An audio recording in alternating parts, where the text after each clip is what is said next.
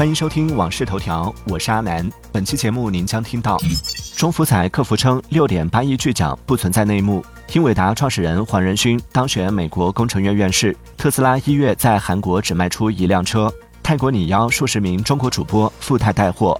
接下来马上为您解锁更多新鲜事。微博关注小王子阿南，边听边聊，畅所欲言。针对贵州双色球六点八亿巨奖系一人独中一事，中国福彩中心客服回应称，双色球一百三十三注系同一人购买，中国福彩开奖过程公开透明，不存在内幕。关于金额税收问题，也是按照相关规定来缴纳。中奖人中一等奖需要去省级福彩进行兑奖，中奖人的相关信息尚不清楚。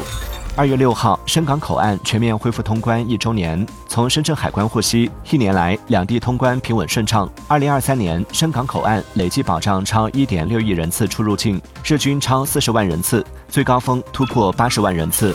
阿里云盘将从二零二四年三月一号起。对容量超出使用限制的账户执行新政策，此类用户在线播放功能、上传、转存、下载、分享、快传等功能可能会受到影响，需要通过开通阿里云盘 SVIP 会员或购买大容量套餐才能解决，或主动清理这些超限文件。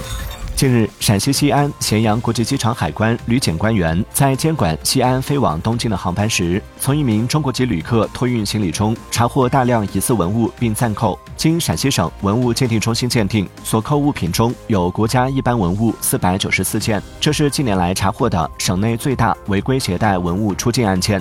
目前，该案已移交海关缉私部门进一步处理。针对网民关于今年起每天一节体育课。将导致物理等科目无法完成教学任务的留言，深圳市教育局回复称，学校可在保证周总时长不变的情况下，自主确定各科目周课时数和每节课具体时长。二月五号，湖北武汉女子投诉坐轮椅毒飞，被南航拒载。乘客称已申请轮椅服务，也曾独飞过。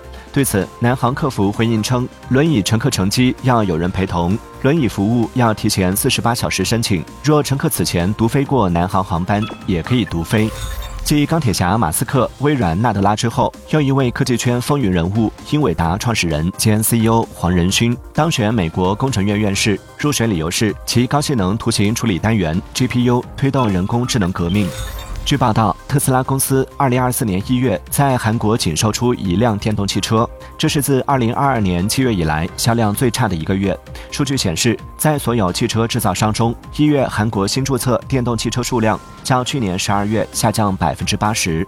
特斯拉韩国公司发言人称，在政府补贴确认之前，消费者推迟了电动汽车购买。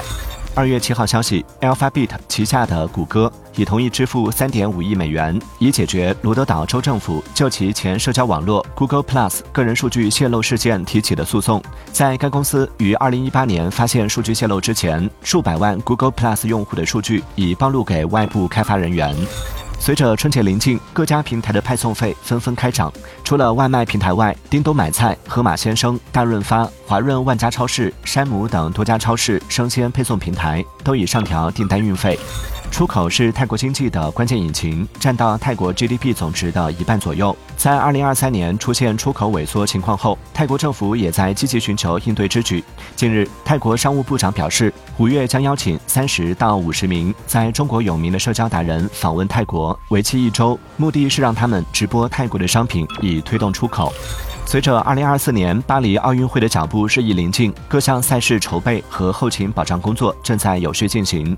调查显示，奥运会开幕式当晚，巴黎酒店的平均价格涨了三倍多，部分酒店涨价幅度甚至达到了百分之五百八十五。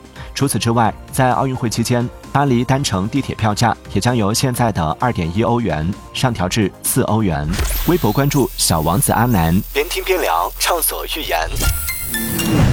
欢迎继续收听《往事头条》，接下来为您解锁更多精选热点。流失海外四十年文物回家，我国成功从美国追索一件被盗文物。苹果 MacBook 或将取消 FN 功能键。NASA 找到一颗新超级地球，宽度约为地球一倍半，一年长约十九天。雅诗兰黛回应裁员称，在中国市场没有重大调整计划。耐克将在抖音开启直播，并计划布局全球概念门店直播矩阵。通用汽车在美召回超三十二万辆汽车，车辆尾门会因短路自动解锁。感谢收听《往事头条》，我是阿南。订阅收藏《往事头条》或《往事头条》畅听版，听见更多新鲜事。